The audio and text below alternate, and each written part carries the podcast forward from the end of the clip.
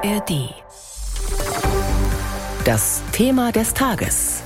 Ein Podcast von BR24. Kahle Stellen, abgestorbene Bäume, ausgedorrter Boden. Dem deutschen Wald geht es schlecht und das kann jeder sehen. Ursache ist unter anderem die extreme Trockenheit, verbunden mit hohen Temperaturen in den Sommern der vergangenen Jahre und auch in diesem Winter. Wie schlimm ist es tatsächlich? Und was kann die Politik, was können wir alle dagegen tun? Darauf schauen wir zum heutigen Tag des Waldes. Ralf Strausberger vom Bund Naturschutz in Bayern ist Fachmann auf diesem Gebiet. Mein Kollege Oliver Fritzel hat mit ihm gesprochen. Ungefähr ein Drittel der deutschen Landesfläche ist ja mit Wald überzogen. Herr Strausberger, ist das eigentlich viel oder wenig, wenn man bedenkt, dass der Wald ja als Ökosystem so wichtig für den Klimaschutz ist? Von Natur aus wäre Bayern ein Waldland. Das heißt, der größte Teil wäre bewaldet. Heute ist es nur noch ein Drittel und die Leistungen der Wälder können jetzt natürlich nur von diesem Drittel kommen. Das betrifft dann natürlich auch den Klimaschutz, CO2-Speicher oder Lebensraum für Tiere und Pflanzen. Für uns bedeutet es, dass vor allem die heutige Waldfläche als solche erhalten werden muss, damit wir die Leistungen weiterhin von den Wäldern so äh, bekommen können. Aufforstungen, was öfter diskutiert wird, können diese heutigen Wälder in den Funktionen nicht ersetzen. Also Erhalt ist das Stichwort, die aus Ihrer Sicht wichtigste Aufgabe. Genau. Lassen Sie uns mal über den Ist-Zustand sprechen, bevor es dann darum geht, was gegen das Waldsterben genau getan werden muss. Wie ist es denn um den Wald bei uns in Bayern bestellt? Insgesamt schlecht. Äh, wir stehen heute in Bayern mitten in einem Waldsterben 2.0. Das heißt, wegen der Klimakrise sterben vor allem viele Fichten und Kiefern. Im Frankenwald zum Beispiel, der besonders betroffen ist, ist etwa ein Viertel der Bäume abgestorben. Wie muss ich mir das vorstellen? Sind da immer zwischendrin welche umgefallen oder sind da ganze Areale kahl? Das ist Waldsteppe. Das ist äh, richtig erschreckend. Also insgesamt etwa 10.000 Hektar, die sind nicht am Stück äh, direkt, aber es gibt riesige Bereiche, wo sie vor drei, vier Jahren noch durch äh, dunkle, schattige Wälder, die sind ja oft Fichtenwälder, laufen konnten. Und diese Bäume sind wegen des Borkenkäfers äh, alle abgestorben. Ist natürlich auch eine historische Altlast. Von Natur aus wären da natürlich keine reinen Fichtenwälder. Aber so sind die Wälder ja bei uns in vielen Gebieten ähm, äh, oftmals auch reine Nadelwälder. Und diese fallen jetzt eben der Klimakrise zum Opfer. Und das ist natürlich schon äh, wirklich ein GAU, weil viele Leistungen der Wälder, wenn man jetzt auch an, an Wasserrückhalt denkt, ne, sie haben riesige Kahlflächen, da steht kein Baum mehr, da gibt's auch kaum Waldverjüngung. Und äh, das ist nicht nur ein finanzieller Verlust und tragisch für die Waldbesitzer, sondern wir als Gesellschaft hängen ja dran mit, mit Kühlleistung für die Städte, für die für die Landschaft. Äh, Klimaschutz äh, ist wichtig, CO2 wird in den Wäldern gespeichert, Lebensraum für Tiere und Pflanzen. Das ist ja alles erstmal für Jahrzehnte dahin.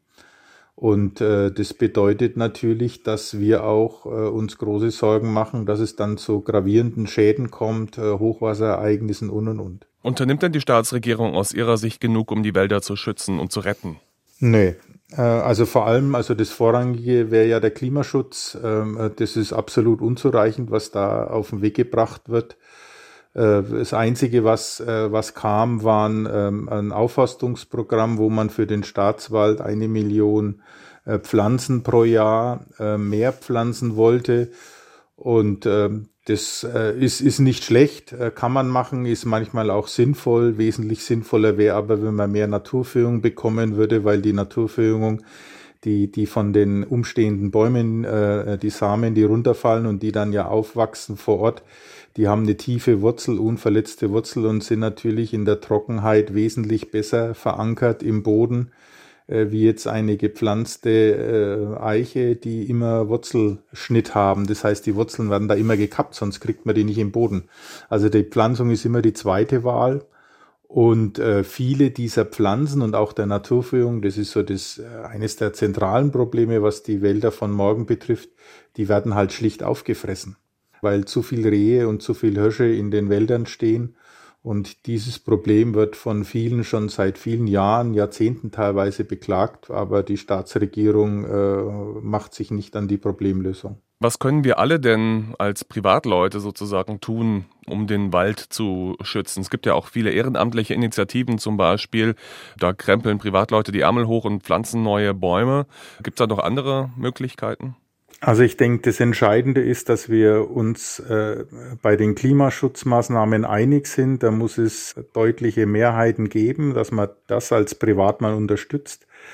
Ein zweiter Aspekt ist einfach der Ressourcenverbrauch. Und ein großes Problem, was viele unserer Wälder trifft, bei uns, aber vor allem auch global, im globalen Süden, dass unser Ressourcenverbrauch an an äh, Metallen, an, an Holz, an Papier, an Gold, äh, Aluminium für Kaffeekapseln, der ist einfach riesig und das kostet woanders Waldfläche. Also unser Verbrauch, den wir hier haben, den wir hier vorhalten, der sorgt dafür, dass in anderen Ländern Wälder gerodet werden, Flüsse vergiftet werden und indigene Völker beispielsweise in Brasilien vertrieben werden oder dass denen ihr Wasser vergiftet wird. Also von daher hängt es schon unmittelbar zusammen. Das heißt, wir müssen mit den Ressourcen hier nachhaltig umgehen, um den Waldverlust hier auch global zu reduzieren. Sagt Ralf Strausberger vom Bund Naturschutz Bayern. Global ist das Stichwort. Der Amazonas-Regenwald in Brasilien ist ja für das Weltklima und die Artenvielfalt von entscheidender Bedeutung. Die neue brasilianische Regierung hatte angekündigt, die illegale Abholzung bis 2030 stoppen zu wollen. Wie realistisch ist dieses Ziel? Unsere Korrespondentin Anne Herberg ist dieser Frage nachgegangen. Die am 1. Januar angetretene Regierung Lula hat versprochen, den Regenwald zu schützen. Laut staatlichem Institut INPE wurden mehr als 300 Quadratkilometer Amazonas-Regenwald zerstört. Eine Fläche so groß wie München und ein Anstieg von 62 Prozent gegenüber dem Vorjahr. Dabei ist noch Regenzeit. Das könnte die Satellitenaufnahmen verzerrt haben, sagt Sueli Araújo vom Öko-Think Tank Observatorio do Clima. Doch klar dürfte sein, das Abholzungstempo der Bolsonaro-Regierung hat noch nicht nachgelassen. Erste Maßnahmen wurden jetzt getroffen, aber wir müssen geduldig sein.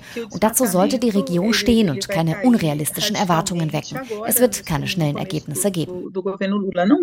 Umso weniger, als der politische Rückhalt für Bolsonaro in der Region selbst weiterhin hoch ist, sind heute lokal Lokalpolitiker an der Macht, die sich nach wie vor als Interessensvertreter von Viehzüchtern und Landspekulanten, Goldgräbern und Holzfällern verstehen. Ibama-Vize Schmidt sagt, die Botschaft der letzten Jahre, und zwar von höchster Ebene, war, illegale Aktivitäten werden nicht bestraft. Das hat unsere Arbeit schwieriger und gefährlicher gemacht. Die Gewalt und die Missachtung der Institutionen hat zugenommen. Dazu muss man wissen, die größte Verantwortung für die Abholzung tragen aktuell Landbesitzer oder Spekulanten, die 100 Hektar oder mehr auf einmal entwalden lassen. Das kostet Geld. Das heißt, es sind Leute mit großer ökonomischer Macht. Währenddessen fehle der Umweltbehörde nach wie vor das Personal. Konnte das IBAMA früher auf 1600 Beamte zählen, sind es heute gerade mal rund 700. Nur etwa die Hälfte ist für den Außendienst geschult in einem Gebiet so groß wie Westeuropa. All das zeigt, wie komplex die Aufgabe ist, die vor Brasiliens neuer Regierung liegt. Anne Herberg berichtete aus Brasilien und das war unser Thema des Tages zum Zustand der Wälder.